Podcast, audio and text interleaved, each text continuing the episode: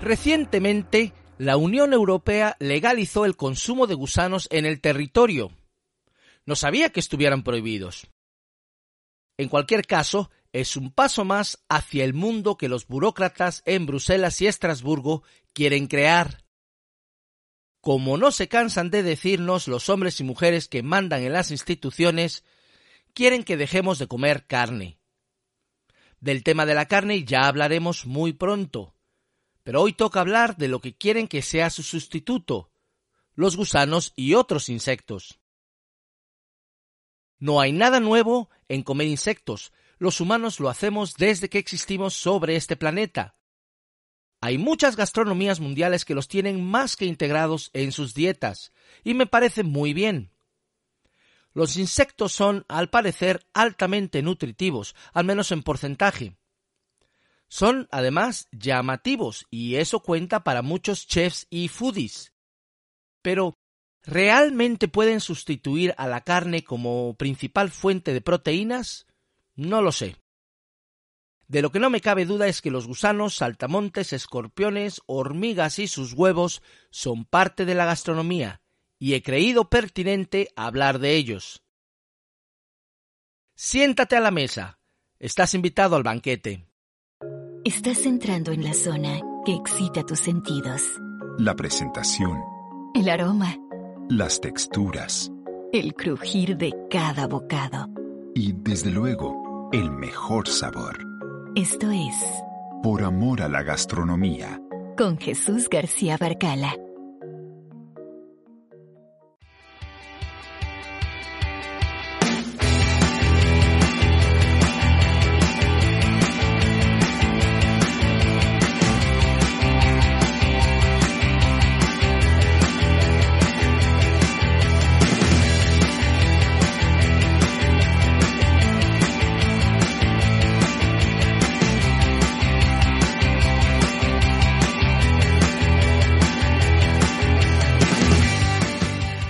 Buenos días, tardes y noches, querido comensal. Hoy tenemos un programa nutritivo, aunque no muy apetecible para todos los públicos. Hoy hablamos de cómo los insectos pueden convertirse en una proteína más en nuestros platos, al menos si los políticos se salen con la suya. Quédate con nosotros y viaja al mundo de estos pequeños animales y sus posibilidades. Soy Jesús García Barcala y esto es por amor a la gastronomía, el podcast.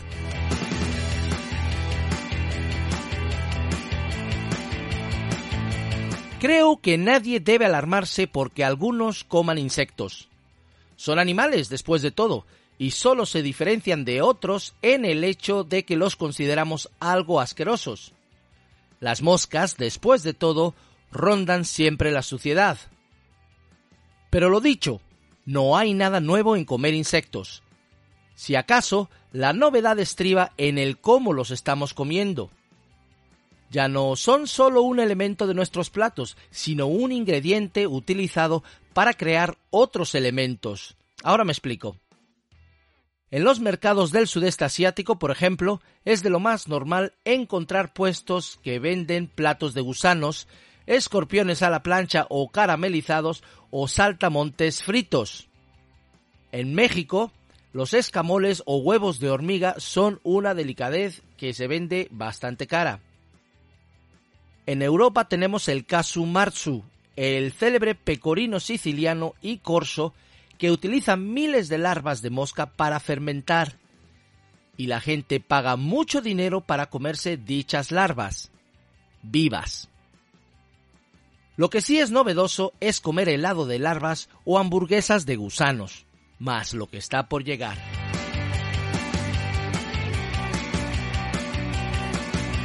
De acuerdo con la Organización Mundial para la Alimentación y la Agricultura, la FAO, son casi 2.000 las especies de insectos que regularmente comemos los humanos.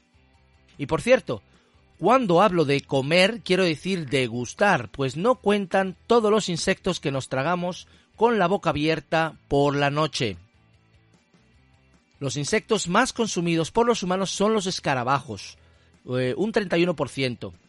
Le siguen las orugas, un 18%, y las hormigas, abejas y avispas, con un 14%. En menores porcentajes se consumen las cícadas, los grillos, saltamontes, cochinillas, libélulas y moscas. Yo he comido gusanos, saltamontes y, escorpiones. Bueno, eh, uno, un escorpión solamente. Eh, ¿Volveré a hacerlo? No lo sé.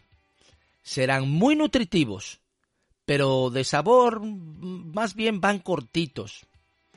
Y si te digo la verdad, creo que son una moda pasajera promovida por grupos de interés. Hace unos años, una gran superficie francesa con presencia en España anunció con bombo y platillo que comenzaba a vender eh, insectos comestibles. Pocos meses después, sus llamativas estanterías habían desaparecido.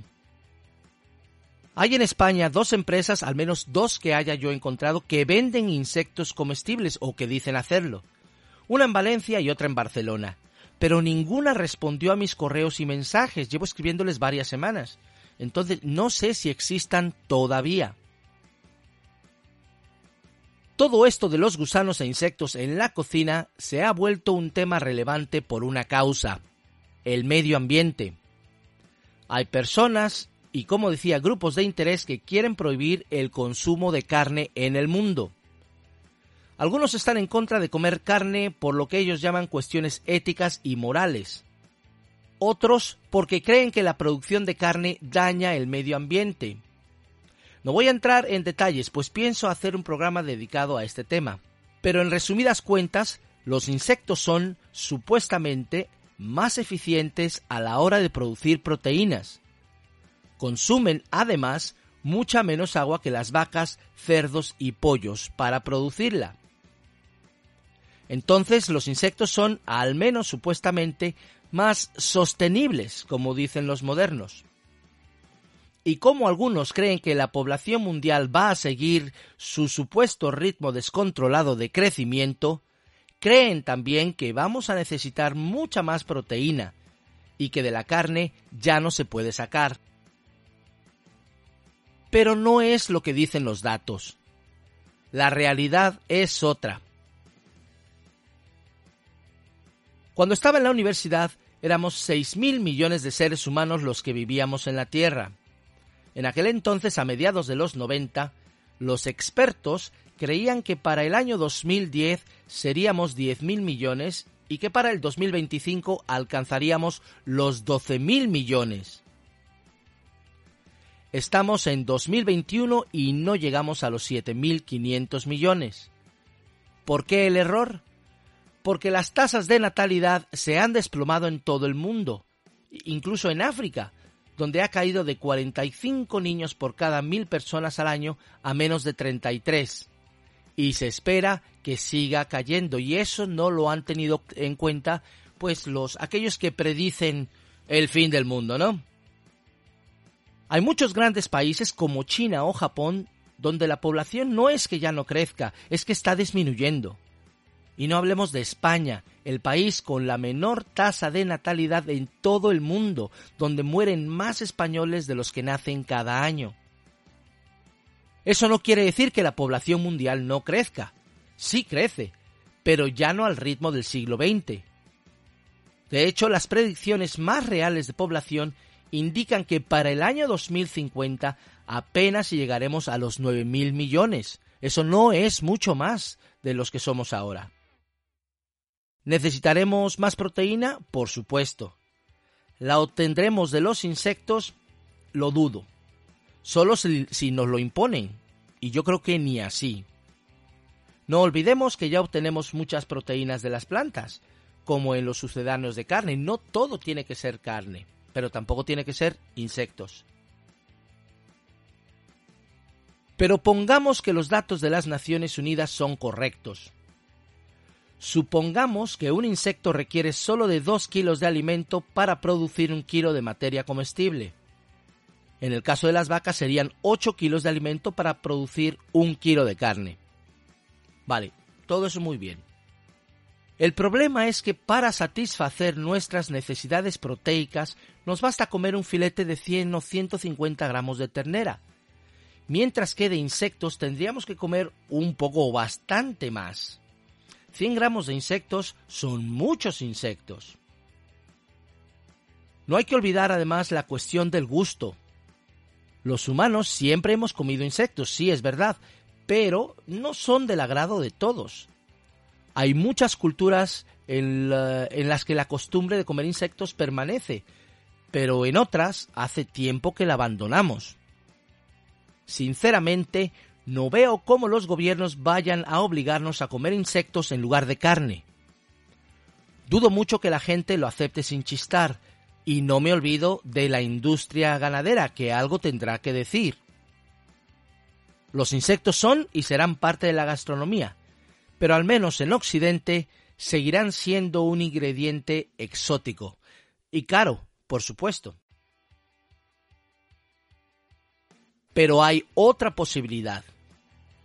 Existen ya productos que utilizan insectos y gusanos o larvas como materia prima para producir otros alimentos procesados. Así como ya hemos hablado de sustitutos de carne hechos con, proteína eh, vegetal, también hay sustitutos de carne hechos con insectos. Hay al menos una empresa alemana, Bug Foundation, que está comercializando hamburguesas hechas con gusanos tipo búfalo He intentado contactar con ellos desde hace varias semanas, pero no he recibido respuesta, así que solo puedo contar lo que ellos mismos publican en su web. Hace seis años desarrollaron su primera hamburguesa con larvas, a la que en aquel entonces añadían soja. Su nueva hamburguesa, la Beat Burger, le llaman ya no lleva soja y se vende en una cadena de supermercados en el país teutón. Hablan también de cómo están cerca de entrar en el mercado belga, pero no he encontrado evidencia. Al igual que con Beyond Meat e Impossible Burger, estaré pendiente de esta empresa. Veremos qué tal les va. Y luego está el helado. Una empresa sudafricana llamada Gourmet Grub ha desarrollado un helado fabricado con lo que ellos llaman entomilk, derivado del nombre de entomofagia, la práctica de comer insectos. Entomilk, marca registrada, es un líquido obtenido de larvas de mosca. Esta empresa pregona lo mismo que otras, que los insectos son una fuente excepcional de proteína, que son más respetuosos que las vacas con el medio ambiente, que tienen más proteínas que la leche de vaca y cero carbohidratos. Y yo les creo, no veo por qué quieran mentir. Pero quiero que tú, querido comensal, me digas sinceramente, ¿Estarías dispuesto a comer helado hecho con larvas de mosca? Es una cuestión de gustos. Y ese es el problema. Yo entiendo las ventajas y virtudes de los insectos como alimentos, pero ¿será fácil cambiar nuestros hábitos alimenticios de cientos de miles de años? Y me pregunto también, si los insectos siempre han sido parte de nuestra dieta, si son tan nutritivos y supuestamente tan fáciles de reproducir, ¿por qué no son más populares que la carne de vaca, cerdo o pollo? ¿Por qué estas eh, nos han acompañado durante cientos de miles de años y los insectos son, dijéramos, marginales? Alguna razón debe haber. Probablemente la conozcamos en el futuro. Mientras tanto, en el presente, los insectos intentarán seguir colándose en nuestros platos, para que voluntariamente los degustemos. Aquellos que los producen seguirán promoviéndolos. Así que, al menos por un tiempo, seguirán siendo parte de algunas gastronomías mundiales. Otra cosa es que gusanos e insectos vayan a sustituir a la carne como fuente principal de proteínas. En Europa, creo yo, tendrían que pasar al menos un par de generaciones para que comamos insectos y gusanos al menos dos veces por semana. A menos también voluntariamente. ¿Y tú, querido comensal, qué piensas? ¿Has comido gusanos u otros insectos? ¿Los comerías? ¿Crees que sustituirán a la carne en el futuro? Cuéntanoslo en los comentarios. Y ya sabes, si te ha gustado este episodio no dejes de compartirlo con amigos y familia en las redes sociales. También puedes suscribirte tanto al podcast en iBox o Spotify eh, como al blog en www.poramoralagastronomía.com. Así no te perderás ningún episodio o artículos especiales.